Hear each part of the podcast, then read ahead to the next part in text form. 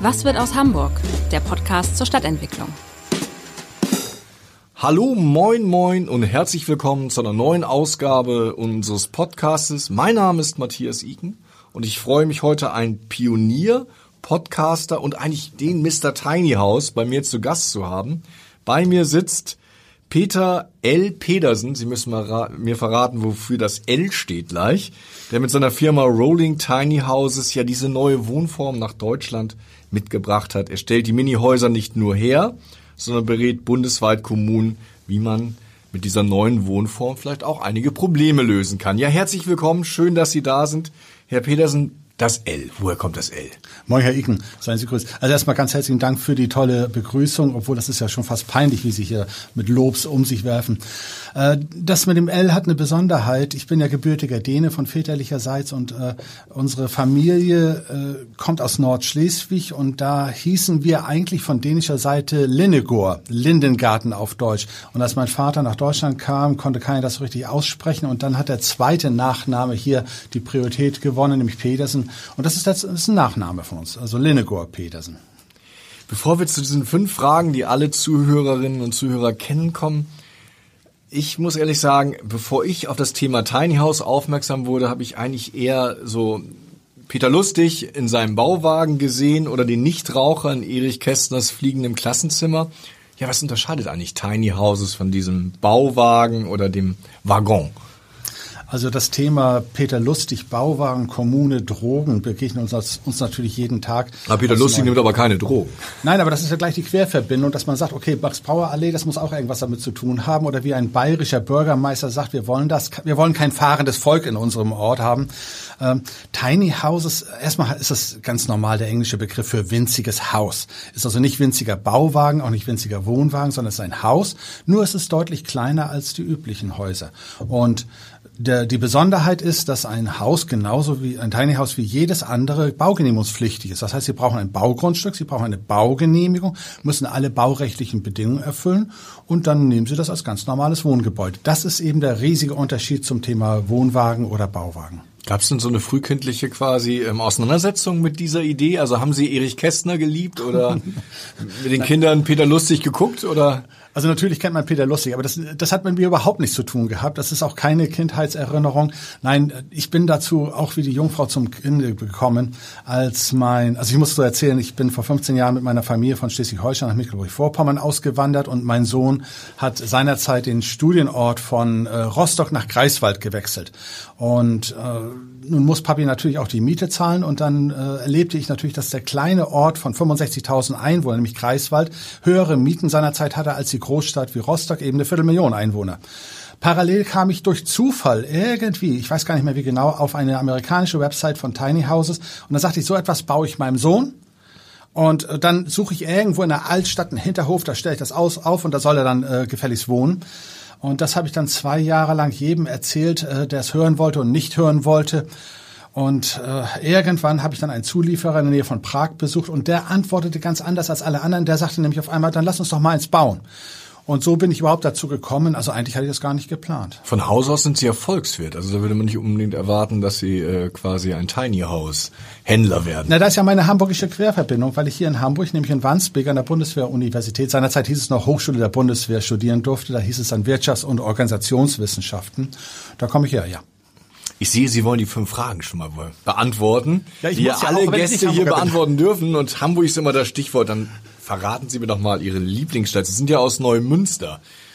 Ja, definitiv ist es nicht Neumünster. Also wenn ich eine Lieblingsstadt habe, dann ist es tatsächlich Kiel, weil ich da wirklich sehr viel Jugenderinnerungen habe. Dort habe ich mein Abitur gemacht. Da habe ich also viele Jahre leben dürfen. Aber was Großstädte angeht, da habe ich doch einen Hang zu Hamburg, weil das ist für mich eine faszinierende Großstadt. Das ist schon der Fall, ja. Sie kennen Hamburg ja, wie Sie gerade verraten haben, durch Ihr Studium. Was ist denn Ihr Lieblingsstadtteil? Äh, ja gut, ich habe natürlich die Ecken kennengelernt äh, mit Wandsbek, äh, mit Jenfeld. Das ist die Ecke, in der ich natürlich dann auch meine Studienzeit äh, dort verbracht habe.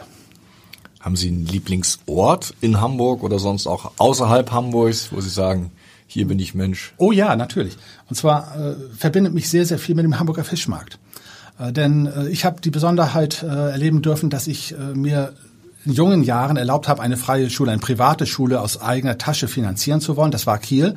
Und irgendwann ging mir das Geld aus. So musste ich irgendwas dann äh, finanziell hinbekommen. Ich traf dann also äh, einen jungen Mann und der sagte, pass mal auf, ich habe eine tolle Idee. Und wir haben seinerzeit eine kleine Spielwarenmanufaktur aufgebaut. Wir haben Krümelmonster als Handpuppen gebaut. Und die haben wir tatsächlich jeden Sonntagmorgen auf dem Hamburger Fischmarkt verkauft. Und da haben wir an der Riverkasematten dann unseren äh, VW Käfer quergestellt, um da den Platz zu reservieren. Die Strom haben wir auch von den Riverkasematten bekommen. Da haben wir dann Udo Lindenberg abends auch manchmal noch getroffen. Und das ist für mich natürlich eine ganz besondere Erinnerung. Die Puppen gibt's doch immer noch, oder ist das ein anderer Hersteller? Das machen wir heute nicht mehr. Also Mensch, ich bin 64 Jahre alt. Hätte ja sein können, weil ich sehe die nein. immer noch auf den Weihnachtsmärkten stehen, die, ja. die Grobis und Krümelmonster dieser Welt. Ihr Lieblingsgebäude? Da habe ich eine ganz besondere Erinnerung und das ist der alte Hamburger Elbtunnel. Äh, das erinnert mich nämlich sehr gerne an an eine Besonderheit. Äh, ich habe seinerzeit eine Probefahrt mit einem BMW vom Netterfeld aus gemacht und äh, weil der seinerzeitige 7er BMW der erste war, der ein Navigationssystem hatte. Und das habe ich dann ausprobiert. Dann bin ich die, äh, den neuen Elbtunnel durch bis äh, Maschen runtergefahren. Dann bin ich wieder zurückgefahren. Und dann habe ich den angeschaltet. Und der wollte mich dauernd von der Autobahn lotsen. Und ich dachte, was soll das? Das ist Unsinn. Ich bin ja noch südlich des Elbtunnels. Und äh, bei der letzten Abfahrt bin ich runtergefahren und da hat er mich wirklich querfeld eingelotst und dann kam ich mit so einem Riesenschiff, einem siebener Langversion am alten Elbtunnel an. Und dieses habe ich schweißgebadet erleben müssen, mit so einem riesen Dampfer durch den alten Elbtunnel zu kommen. Und als ich da durch war und dann quer Ohne Beule? Bitte? Ohne Beule? Ja, das hat geklappt. Also das war ein Vorführwagen, aber ich habe nichts kaputt gemacht. Aber trotzdem, das war für mich also faszinierend. Ich wusste, ich kannte den vorher gar nicht, den Elbtunnel, zumindest nicht persönlich, dass ich ihn live erlebt habe. Und dann musste ich das mit diesem Wagen auch noch erleben, ja. Hier im Podcast darf man auch ein Haus abreißen. Welches würde es treffen? Ah, das äh, steht mir wahrscheinlich, was Hamburg angeht, nicht so zu. Da wüsste ich momentan tatsächlich keine Möglichkeit, was ich da alles abreißen würde. Oh, gibt genug Bausünden in der Stadt. Nur zu. Das ist schon der Fall. Also da halte ich mich momentan ein bisschen zurück. Na gut, dann halten Sie sich da zurück. Sie sind ja auch eher der Freund von Kleinhäusern. Ich habe gesehen, dass Sie mit dem Unternehmen, was Sie dann nach dieser Greifswald der Erfahrung aufgebaut haben, ja auch eine Million investiert haben mit Designern, Architekten, Statikern, Innenarchitekten, Juristen, Ingenieuren zusammen gesessen haben und inzwischen ähm, ja seit bald fünf Jahren in ja Tiny Häuser produzieren. Wie viel Tiny Häuser verkaufen Sie denn so im Jahr? Also im letzten Jahr, das war natürlich unser bestes Jahr, haben wir insgesamt 65 Häuser verkauft. Und die werden hier in Deutschland produziert oder Sowohl, immer noch? Also wir haben drei Standorte. Wir haben äh, Schleswig-Holstein, Bad Segeberg, wir haben Schwerin, also Mecklenburg-Vorpommern und einen neuen Standort in Polen, wo wir dann eine unserer Volumenmodelle produzieren.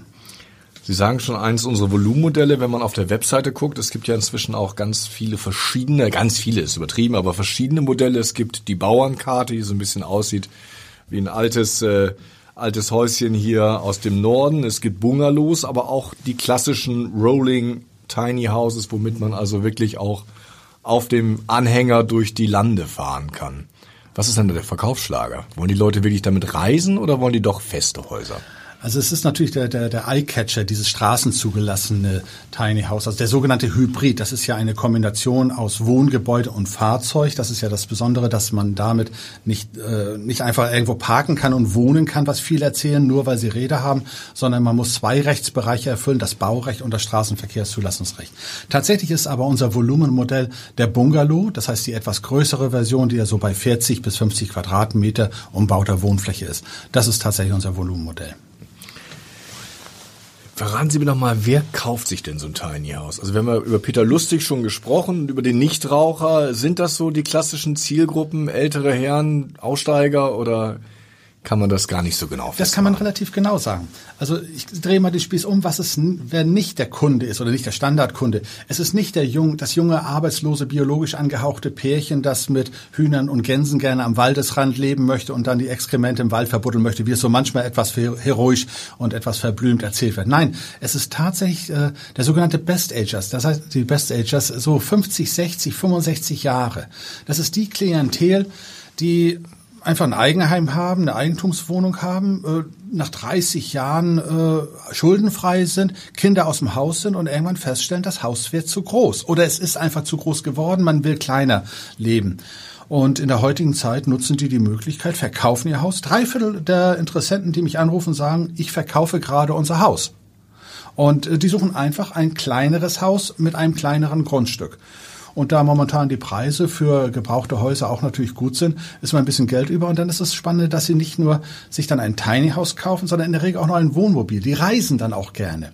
Und dieses Reduzierte ist einfach nur aus der Praxis heraus, das Alte wurde mir zu groß. Das ist so der typische Trend. Ist das auch so ein Zeitgeisterscheinung? Auf der einen Seite vielleicht so ein bisschen bescheidener Leben, auf der anderen Seite sind wir auch Menschen geworden. Früher hatte man vielleicht sich in 30 Jahren eine Bibliothek angesammelt, eine große Plattensammlung. Heute ist alles digital. Heute braucht man das alles nicht mehr. Ja, ich glaube, das war immer da und heute ist es einfach nur etwas offensichtlicher, dass man sagt, was soll der ganze Quatsch? Und wenn man das zur Not auch noch so sagt, das letzte Hemd hat keine Taschen, was soll ich mit dem ganzen Quatsch noch? Bitte, äh, wir leben auch im Gegenteil von Tiny House und fragen uns auch, äh, das hat, haben die Eltern meiner Frau gemacht, die waren, hatten einen Bauernhof, natürlich mit einem riesigen Gebäude. Meine Eltern haben das gemacht, wir haben das nachgemacht. Und irgendwann fragt man sich, was man mit diesen großen Häusern anfangen soll. Und ich glaube, das ist ein ganz natürlicher Prozess, den viele momentan für sich in Anspruch nehmen. Ich hatte ja eben schon gesagt, Sie beraten ja auch bundesweit Kommunen, um also zu überlegen, ob äh, Tiny Houses vielleicht auch eine Lösung für Kommunen sein könnten. Nun hatten wir in Hamburg die Diskussion, dass die CDU gesagt hat, wir wollen ein Kataster von Flächen, auf denen sich grundsätzlich Tiny Houses ansiedeln können. Ist das auch für eine Großstadt interessant? Also generell bin auch ich der Meinung, dass Tiny Houses generell nichts für, äh, für Großstädte sind. Der, der Standard ist einfach, äh, es muss ja der, der Preis des Hauses zum Preis des Grundstücks passen. Und es macht keinen Sinn, wenn ich für 90 oder 100.000 Euro ein Tiny House kaufe und für 800.000 Grundstück. Das passt einfach nicht. In der Hafen die wird's eng, ja. Ja, das ist also das, das ist unsinnig. Deswegen äh, gehört grundsätzlich das Tiny House nicht in die Großstadt, mit einigen Ausnahmen, über die wir gleich sicherlich noch sprechen werden. Aber äh, es gibt äh, sicherlich einige Besonderheiten, äh, wo es Sinn machen kann. Aber äh, ob das nun mit einem Kataster spannend ist, bitte, äh, Grundstücke sind freier Markt. Und äh, ich bin immer wieder überrascht, dass so manche auf die Idee kommen, sich dort regulierend einmischen zu wollen. Äh, Grundstücke werden gekauft und verkauft. Der Preis richtet sich nach Angebot und Nachfrage. Und das gilt auch für kleine Grundstücke. Wo kann das denn in der Stadt interessant sein? Gibt es da so ähm, Ideen? Also Greifswald, was Sie vorhin erzählt haben, war ja eigentlich quasi ähm, eine Studentenwohnung im Hinterhof. Ja klar, gut. Das hat übrigens nicht funktioniert, weil mein Sohn hat bis heute kein Tiny House. Aber äh, nein, es, es gibt eine Besonderheit, die vielleicht spannend ist. Äh, wir, wenn wir das Ganze mal auch von der Haushaltsstruktur auch in Hamburg ansehen, oder fangen wir erstmal in Deutschland an, wir haben so knapp 18 Millionen Haushalte, Single-Haushalte in Deutschland. Das sind so ungefähr 42 Prozent. In Hamburg ist das noch krasser, wenn, bitte korrigieren Sie mich, aber Sie müssen ungefähr momentan bei 52 Prozent ja, ja, Single-Haushalte sein. Und da wollen wir noch gar nicht die Pärchenhaushalte hinzuziehen. Da sind natürlich viele auch im Bereich, also äh, im, im sozialen Bereich drin, aber es sind dort auch viele äh, reifere Menschen, die einfach sagen, ich bin verwitwet, wird, ich bin geschieden und habe ein Haus und ich bin, ich möchte das gerne äh, loswerden. Diese Leute, die jetzt 30, 40 Jahre auf ihrer eigenen Scholle gelebt haben, die kriegen sie nicht ins, äh, in den sechsten Stock transferiert. Da kommen, da kriegen sie, das klappt einfach nicht. Aber solche Menschen äh, können sich damit anfreunden, ein kleines Grundstück zu nehmen und ein kleines Häuschen äh, zu kaufen. Und äh, für auch für eine Stadt wie Hamburg musste das eigentlich auch interessant sein, diese Menschen nicht ins Umland zu verlieren, weil das sind schuldenfreie Menschen, die, die liegen auch der Stadt nicht auf der Tasche, die bringen auch noch Kaufkraft mit und die sollte man einfach nicht verlieren, sondern überlegen, ob man mit denen nicht Lösungen finden kann. Denn immerhin, wenn die ihr eigenes Haus verkaufen, haben sie wieder ein, ein großes Haus für eine junge Familie. Sehen wir uns heute die Preise für Neubauten an, die sich heute ja kaum noch eine junge Familie leisten kann. Ein gebrauchtes Haus vielleicht schon. Äh, dazu zum Vergleich vielleicht äh, äh jetzt am 31. März äh, tagt ja der Stadtrat in Celle und äh, die Stadt Celle hat ja äh, jetzt zweieinhalb Jahre lang einen Bebauungsplan entwickelt. Das ist der Nummer 159 Steinfurt, so, so heißt der Vorort. Und dort hat man aus der Not eine Tugend gemacht. Man hat eine kleine Fläche gehabt, wo 18 Mini-Grundstücke von 250 bis 300 Quadratmeter entwickelt worden sind für kleine Häuser mit maximal 50 Quadratmeter umbauten Wohnraum. Und äh, ich habe bereits also auch mit dem Stadtplaner, dem Sebastian Knoll, den ich begleiten durfte in der Entwicklungszeit, schon angeregt, mach das doch so. Äh, bietet doch zwei Preise für die Grundstücke ein. Einen Standardpreis und einen Sonderpreis für die Zeller Bürger, die einfach sagen, ich verkaufe mein großes Haus, um damit Platz zu schaffen für größere Familien, um einen doppelten Nutzen durch ein kleines Grundstück zu schaffen. Und das halte ich auch für Hamburg durchaus unter gewissen Bedingungen für interessant.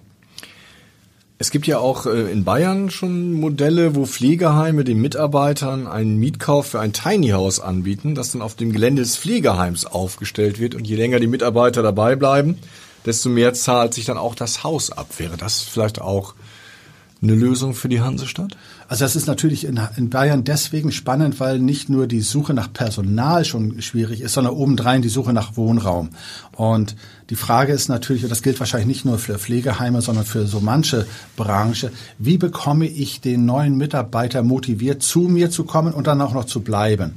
Man kann Verpflichtungsvereinbarungen treffen, aber die Idee ist tatsächlich durch dieses ortsveränderliche Gebäude, dass man also irgendwann das Haus auch mitnehmen kann, dass man sagt, du pass mal auf, also bleib doch äh, fünf Jahre bei mir, ab, da, ab dem Zeitpunkt hast du das, das bei mir gemietete Mini-Haus nicht gemietet, sondern dann nenne ich das Mietkauf und das ist dann sozusagen deine positive Abfindung dafür, dass du länger bei mir bleibst. Und wenn du länger bei mir bleiben willst und noch ein Jahr und noch ein Jahr, dann wird nachher der Restpreis des Hauses umso geringer und irgendwann hast du dann ganz nebenbei ein Haus.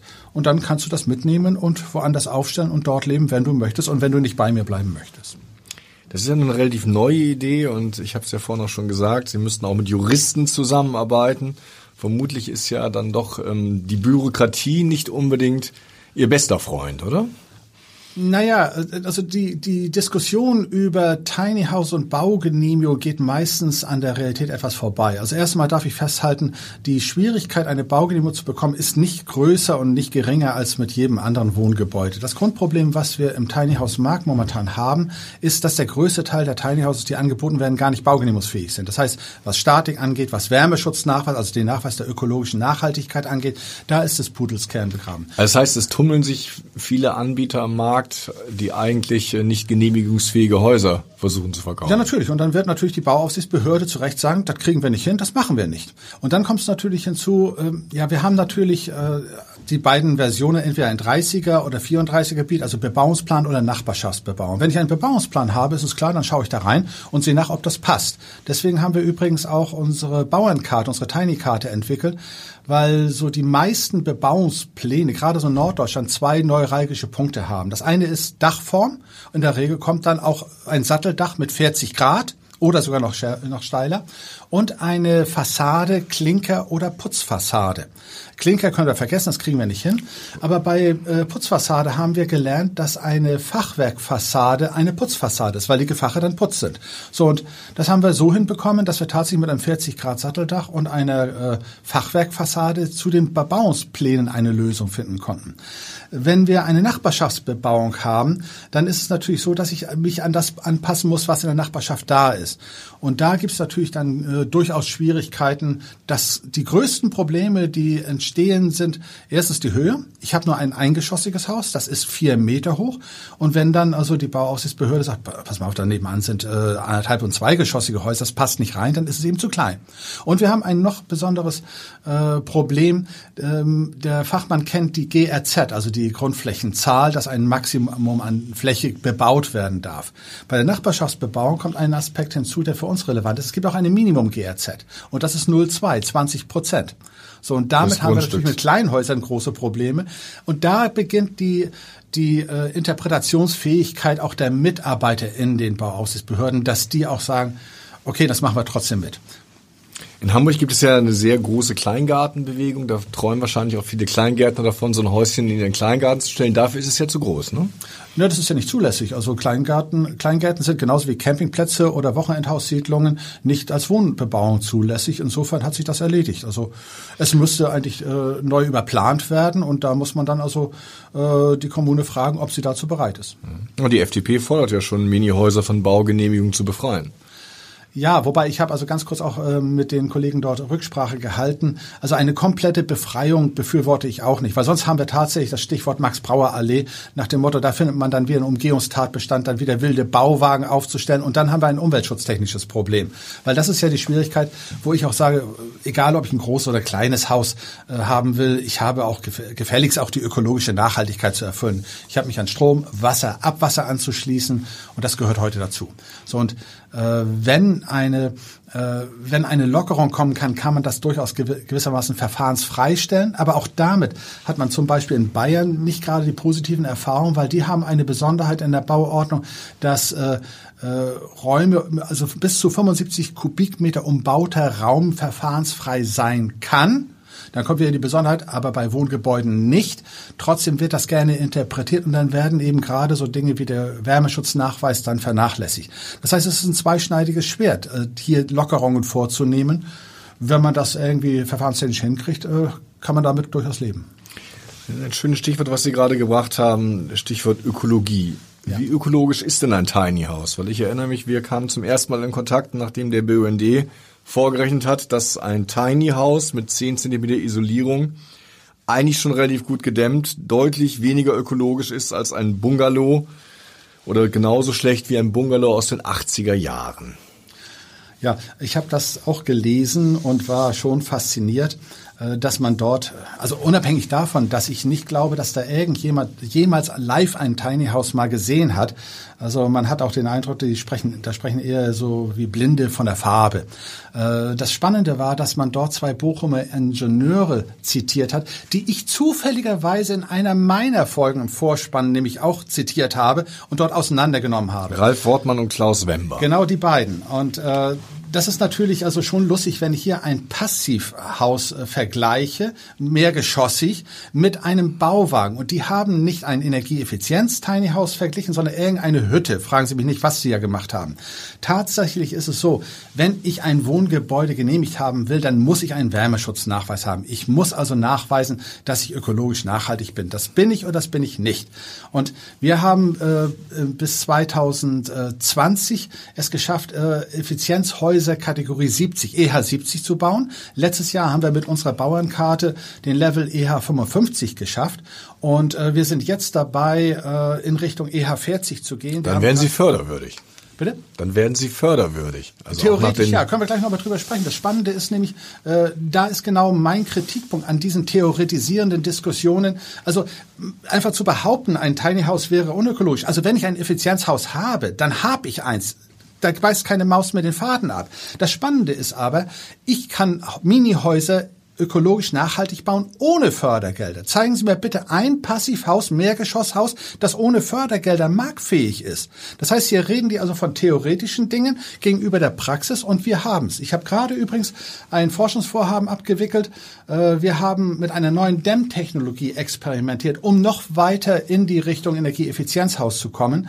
Hier beginnen aber die gesetzlichen Schwierigkeiten, dass das, was wir an Technologie einsetzen heute, nach Gebäudeenergiegesetz und den Vorgaben der nachgeschalteten äh, Einrichtung des DEBT, also des Deutschen Instituts für Bautechnik, nicht zulässig sind. Das heißt, wir sprechen hier wirklich über Technologien, die einfach momentan nicht akzeptiert werden, wenn es um Förderung geht. Ich kann es ja nutzen, aber bekomme keine Fördergelder. Spannend ist aber, dass die äh, Nutzer von Tiny Houses eigentlich äh, gar nicht so ein Interesse haben. Wenn die merken, was für ein Aufwand das ist, das Ganze durchzuziehen und das sagen sie, komm, lass äh, äh, ich ziehe das so durch, ich bezahle das bar und fertig. Wir sind also tatsächlich mit Energieeffizienz Tiny Houses marktfähig. Okay, Kritiker sagen ja, es ist trotzdem ähm, schwierig, ökologisch darin zu wohnen, weil man zum Beispiel schlecht heizen kann, weil dieser kleine Raum halt schnell überheizt ist. Also äh, erstens haben wir keine Schwierigkeiten mit der Heizung als solche, äh, denn äh, wir haben also, wir arbeiten in der Regel mit einer, mit einem nachwachsenden Rohstoff, nämlich äh, mit Holzpellets. Das ist eine der Lösungen, die wir in Tiny Houses nutzen. Äh, die müssen wir allerdings auch, äh, ja, wir nennen das negativ tunen, weil die kleinsten Pelletöfen, die es momentan am Markt gibt, die haben fünf bis sechs kW. Das ist also eine Größenordnung, die viel zu kräftig ist für ein Tiny House. Dann wird schnell heiß. Kann man schnell eine Sauna aus dem Tiny House machen? Ja, ja, das ist ganz einfach. Das geht ganz schnell. Und äh, nun bin ich ja glücklicherweise Industriebetrieb. Das heißt, ich habe Zugang zu den Herstellern und konnte dort mit den Ingenieuren darüber sprechen, nachdem die mir gesagt haben, nein, kleiner bauen können wir zwar, aber die, die Leistung wird nicht geringer, dass wir tatsächlich die Software so manipuliert haben, dass wir es runtergetunt haben, sodass wir in der Lage sind, das zu steuern. Die Schwierigkeit bei diesen Geräten ist tatsächlich, die machen ja einen Soll-Ist-Abgleich. Äh, wo soll ich hin und was habe ich für eine Temperatur? Und wenn das zu schnell äh, äh wechselt, weil eben zu stark geheizt wird, dann äh, drehen die Dinger durch. Und das mussten wir lösen. Das ist tatsächlich ein technischer Aufwand, der erforderlich war, aber wir kriegen das heute problemlos hin. Und ist das nicht ziemlich teuer, das, das zu lösen? Also ja gut, so das nennt man Forschung und Entwicklung, die gehört dazu, ja. Ja. Das ist eben der Punkt, äh, wo ich sage, bitte, äh, ich bin in der Entwicklung tätig, ich bin in der Forschung tätig und das ist auch das, was ich zum Beispiel im BUND vorhalte, äh, dass sie einfach äh, ihre Vorstellung von ökologischer Denke äh, nur einfach an dem Status quo orientieren, aber mit Forschung und Entwicklung, also wirklich äh, Technologie offen nicht sein wollen oder können. Ich frage Sie mich nicht, was Sie da wirklich vorhaben, sondern äh, man sollte auch mal darüber nachdenken, was kommt an Neuerung. Und ich bringe Neuerungen und sie funktionieren auch noch. Ist es eigentlich so, das ist ja eigentlich noch ein relativ junges Feld, dass man immer wieder auf neue Probleme stößt. Also ich habe in einer Ihrer Folgen gehört, dass Schimmel ja durchaus ein Problem sein kann. Ne? Ja, natürlich. Und äh, dann werden Sie, ich merke schon, Sie haben meinen Podcast schon intensiv gehört.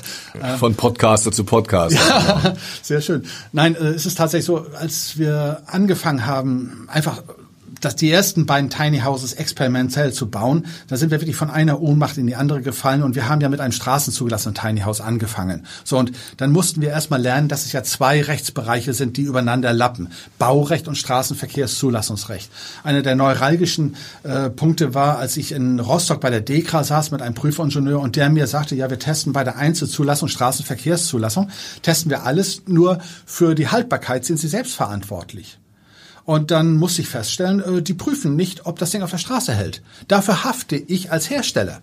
So, das heißt, dann musste ich sehen, dass ich mir einen Karosseriestatiker suche, der mir dann also einen dynamischen Festigkeitsnachweis erstellt, um nachzuweisen, dass das Ding auch hält. Und wenn es dann nicht hält, dann haftet er. Und ich habe natürlich wie alle anderen auch angefangen mit einem Holzrahmen auf einem äh, Stahltrailer zu arbeiten. Und der hat fast die Na Pappnase aufgesetzt und angefangen zu schunkeln, weil er sagt, das hält nicht. Und dann kamen wir auf einen Stahlrahmen, damit es überhaupt hält. Und so kamen wir natürlich von einem Punkt zum nächsten. Und auch heute lernen wir immer noch so viel dazu. Und das Thema Schimmel ist ein ganz, ganz besonderes. Denn wir haben in einem Mini-Haus äh, 60, 70, 80 Kubikmeter Luftraum. Wenn ich das so, äh, das alte Thema Physik, siebte Klasse, relative absolute äh, äh, Luftfeuchtigkeit als Grundlage nehme, dann kann so ein Luftraum vielleicht einen halben Liter Wasser aufnehmen. Der Rest schlägt sich dann an Scheiben oder Wände nieder. Das wird eng, wenn ich da mal koche. So, und da beginnt das. Also das ist ja nur, wenn sie atmen, nur wenn sie schwitzen, reicht das ja schon aus, weil sie produzieren selber ja mindestens schon einen Liter am Tag. Und wenn sie dann natürlich kochen, wenn sie dann duschen, wenn sie Kaffee trinken und so weiter, dann produzieren sie natürlich reichlich an Feuchtigkeit. Sie haben vielleicht noch Pflanzen im Haus, dann leben sie zu zweit da drin, dann wird es natürlich reichlich. So, und das kennt jeder, der mal im Wohnwagen gepennt hat, dass dann morgens also dann schon die Scheiben beschlagen waren. Das mag für ein paar Tage kein Problem sein, das trocknet gerade, wenn so Plastikdinger da sind, äh, schnell wieder aus. Wenn wir aber mit Holz arbeiten und die Tiny House Hauses, die wir produzieren, sind größtenteils innen mit Holz verkleidet, dann ist der Schimmel faktisch vorprogrammiert. Und das heißt, ich muss eine Technik einsetzen, äh, die, die, die das, das, das Feucht Luftfeuchtigkeitsproblem löst. Und das mussten wir natürlich auch dann erstmal entwickeln und bauen. Und es ist ein riesiges Problem. Ich denke mal, 90 Prozent aller Schäden, die in Tiny Houses entstehen, ist durch Schimmelbefall. Das klingt nach viel Forschung, auch nach viel Investitionen. Vielleicht machen wir mal so ein Preisschild dran. Was kostet denn so ein Spaß, Pi mal Daumen? Also wir fangen ungefähr so bei 75, 80.000 inklusive Mehrwertsteuer an. Das ist so die Benchmark. Und gehen heute natürlich auch mit unserem wunderschönen, äh, mit unserer wunderschönen Tiny Karte bis zu 130, 140, 150.000 hoch. Da brauche ich noch so ein Grundstück, da brauche ich noch einen äh, Notar, dann brauche ich noch eine Biokläranlage wahrscheinlich für die Abwässer, dann bin ich wenn also ich sie, wenn ich sie bauen darf, mhm. Also normalerweise hat man ja Anschlusszwang, wenn, ein, wenn die Kommune eine öffentliche Kläranlage hat und nur wenn die nicht vorhanden ist, dann werde ich als Grundstücksbesitzer verpflichtet, eine eigene Hauskläranlage zu äh, errichten und das kann dann durchaus auch eine Biokläranlage sein, das ist richtig, ja. Also äh, das ist im Also sechsstellig vom, muss man immer mitrechnen. Vom, unbedingt, vom Haus im also Grünen. Meine Grundempfehlung ist, äh, dieses Verhältnis zwischen Tiny House und Grundstück sollte so äh, sein, dass es ungefähr eins zu eins ist. Das heißt, Grundstück mit allen Nebenkosten vom Notar, Makler, dann Erschließung des Grundstücks sollte maximal das gleiche nochmal kosten, was das Tiny House kostet. Aber dann bin ich in jedem Falle bei 150, 180, 200.000. Damit muss man einfach rechnen. Es ist ein Haus. Hm. Ich habe gesehen, Sie arbeiten ja auch mit ähm, Grundstücksverkäufern zusammen, wo also größere Grundstücke dann erschlossen werden und dafür werden dann Ihre Häuser verkauft, zum Beispiel im niedersächsischen Fisselhövede, im Wendland oder jetzt auch in Mecklenburg-Vorpommern. Ist das eher was für Urlaub oder eher was für Aussteiger oder für beide? Sowohl als auch. Also äh, ich hatte das gerade schon Ihre Kollegin erzählt. Ich bin ja vor 15 Jahren also nach Mecklenburg-Vorpommern ausgewandert und seinerzeit war es so, dass, dass alle mich gefragt haben, was willst du da im deutschen Osten? Wer geht da hin? Äh, heute fragen meine alten Freunde mich immer wieder, ist da noch ein bisschen Platz für uns? Und vielleicht macht das auch jetzt ein bisschen die Corona-Entwicklungszeit aus, dass viele sagen, ich sag's mal übertragen, wer möchte heute noch U-Bahn in Berlin fahren, dass die Leute sagen, ich möchte möchte raus und ich möchte aufs Land raus. Und da ist ja eigentlich das Tiny House optimal angesiedelt, wenn dieses Preis-Leistungs-Verhältnis Grundstück Tiny House passt. Und man möchte doch ein bisschen in die Ruhe hinein. Und wir haben ein Beispiel äh, an der Elbe, Biosphärenreservat, also zwischen Niedersachsen und Mecklenburg-Vorpommern. Das hat ein baden-württembergischer Projektentwickler gekauft. Dort wird äh, tatsächlich ein Grundstück mit äh, 22 Mini-Grundstücken entwickelt. Und das ist da wirklich also so herrlich ruhig, äh, dass man sagt, wenn jemand wirklich richtig Ruhe in der Natur haben will, ist das eine perfekte Lösung. Aber man muss auch dafür äh, geeignet sein. Wenn man also das Großstadtleben kennt, wird man da wahrscheinlich wahnsinnig werden.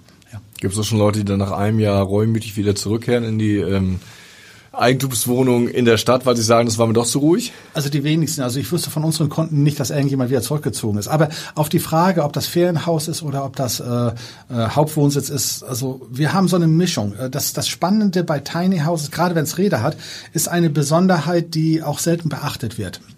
Und da könnten wir gleich eventuell zu dem nächsten Punkt kommen, der vielleicht für Hamburg auch spannend ist. Denn diese Räder haben eine große Besonderheit, die anders gelagert ist als das, was man so öffentlich liest. Also man kriegt immer so mit, ja, das ist etwas für mobile Leute, von, von Grundstück zu Grundstück tingeln. Bitte machen wir uns nichts vor. Ich muss erstmal eine Baugenehmigung haben. Und wenn ich es verlegen will, brauche ich auf dem nächsten Grundstück wieder eine Baugenehmigung. Also einfach so mal hin und her tingeln funktioniert ja sowieso nicht. Äh, dazu haben wir gerade jetzt im Niedersächsischen Landtag einen, einen Entschließungsantrag durchbekommen. Äh, die Frage ist ja, wenn ich es verlege und auf dem nächsten Grundstück wieder eine Baugenehmigung haben will und zwischendurch dieser Wärmeschutznachweis, das heißt die ökologische Nachhaltigkeitsanforderungen gestiegen sind, Wonach gilt dann also die neue Baugenehmigung? Nach neuem Recht oder nach altem Recht? Eigentlich war es ja eine Bestandsimmobilie und jetzt ist es auf einmal wieder ein Neubau. Und tatsächlich sagen die Bauordnung, nee, das ist Neubau. Das heißt, hier sprechen wir momentan darüber, dass wir in die Bauordnung implementieren den Begriff ausveränderliche Wohngebäude, die dann, wenn sie schon mal genehmigt waren, dann auch zukünftig, zumindest als Gebäude, nicht vom Grundstück her, aber vom Gebäude her eine Bestandsimmobilie sind. Und dann haben wir die Besonderheit, äh, also ich noch, noch mal ganz kurz zu denjenigen, die also gerne mobil sein wollen. Ich habe den Eindruck, wer damit wirklich umhertingeln will, verwechselt das mit dem Wohnwagen und ist mehr auf der Flucht, aber hat eigentlich nichts mit mit Mobilität zu tun. Die Räder machen etwas aus, wenn ich das Tiny House gewerblich nutzen will, zum Beispiel im Bereich der Vermietung und Verpachtung dann ist es zwar baurechtlich eine Immobilie, ich habe also alles zu erfüllen, was ein Wohngebäude so erfüllen muss, es ist aber steuerrechtlich eine Mobilie. Das heißt, ich kaufe es mit Vorsteuerabzug und vermiete es möglicherweise mit dem gastgewerblich verringerten Mehrwertsteuersatz von sieben Prozent. Jetzt wird's aber wirklich was für Feinschmecker der Steuergesetzgebung. Naja, klar, natürlich. So, und äh, dann kommt das nächste, äh, wenn äh, der, der Fachmann weiß, also eine normale Immobilie wird mit zwei Prozent abgeschrieben, also binnen 50 Jahren.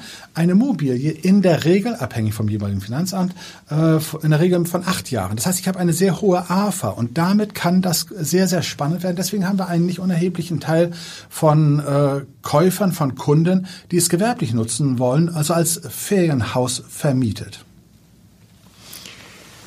Vielleicht nochmal abschließend, weil wir immer so eine gute halbe Stunde nur plaudern. Ich, ich merke schon, ähm, wer da größtes Interesse hat, der sei in Ihren Podcast verwiesen. Da gibt es noch viele, viele andere Dimensionen. Wenn ich jetzt so ein bisschen Interesse habe, was würden Sie mir oder den Zuhörern raten, um einfach mal zu testen, ist das was für mich? Sollten die einfach mal eine Woche buchen in einer Ferienhausanlage mit Tiny Houses oder wie kann man spüren, ob das was für einen ist? Also grundsätzlich empfehle ich, wenn jemand das persönlich nutzen will, also privat auch nutzen will, sollte er ein paar Tage einplanen zum Probewohnen, um das zu testen. Es ist einfach ein Unterschied. Äh, wenn ich gefragt werde, wie viel Quadratmeter hat ein Tiny House, äh, dann versuche ich das erstmal wegzuschieben, um erstmal zu erklären, was da alles enthalten ist. Dass ein, ein Zimmerhaus ist mit einer kompletten Küche, mit einem Duschbad, mit einem Schlafbereich und so weiter und gebe dann erst die Quadratmeterzahlen. Weil egal was ich sage, es ist doch vom Gefühl her immer zu wenig. Weil ob ich 20, 30 oder 40 Quadratmeter sage, äh, der normale Gesprächspartner sagt, ja, ich habe das mit meiner normalen Eigentumswohnung verwechselt und das kann ich nicht, weil ich muss im Miniraum den Raum optimieren. Das heißt, je kleiner, desto eher muss ich auch mit maßgefertigten Möbeln arbeiten und das muss man einfach erleben. Und äh, dazu empfehle ich einfach mal so drei Nächte, vier Nächte zur Probe zu wohnen. Nicht eine Nacht, das ist Hoteldenke, abends rein, morgens zum Frühstück raus, da lerne ich das Haus nicht kennen. Es muss Alltag einkehren. Und die Leute müssen dann das Gefühl nach ein paar Tagen haben, wenn ich meinen Alltag an den Tag lege, passt das Haus dann zu meinen Lebensgewohnheiten. Das sollte unbedingt gegeben sein. Haben Sie denn selber auch ein Tiny House oder leben Sie also wir wohnen tatsächlich nicht im Tiny House. Wir haben sogar das Gegenteil. Das ist das alte Problem, was so alternde Menschen wie unser eins eben erleben. Aber ich habe auf unserem Hof äh, in, hinter, hinter Wismar in der Gemeinde Sato tatsächlich auch ein eigenes Tiny House. Und dort kommen die Leute auch zum Probewohnen vorbei. Das hat für mich den Vorteil, ich muss nicht so weit fahren, weil ich sie auch noch beraten soll, ja.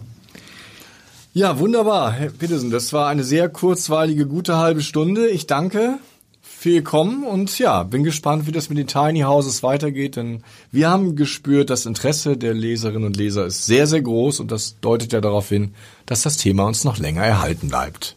Ganz herzlichen Dank für Ihre Einladung. Weitere Podcasts vom Hamburger Abendblatt finden Sie auf abendblatt.de slash podcast.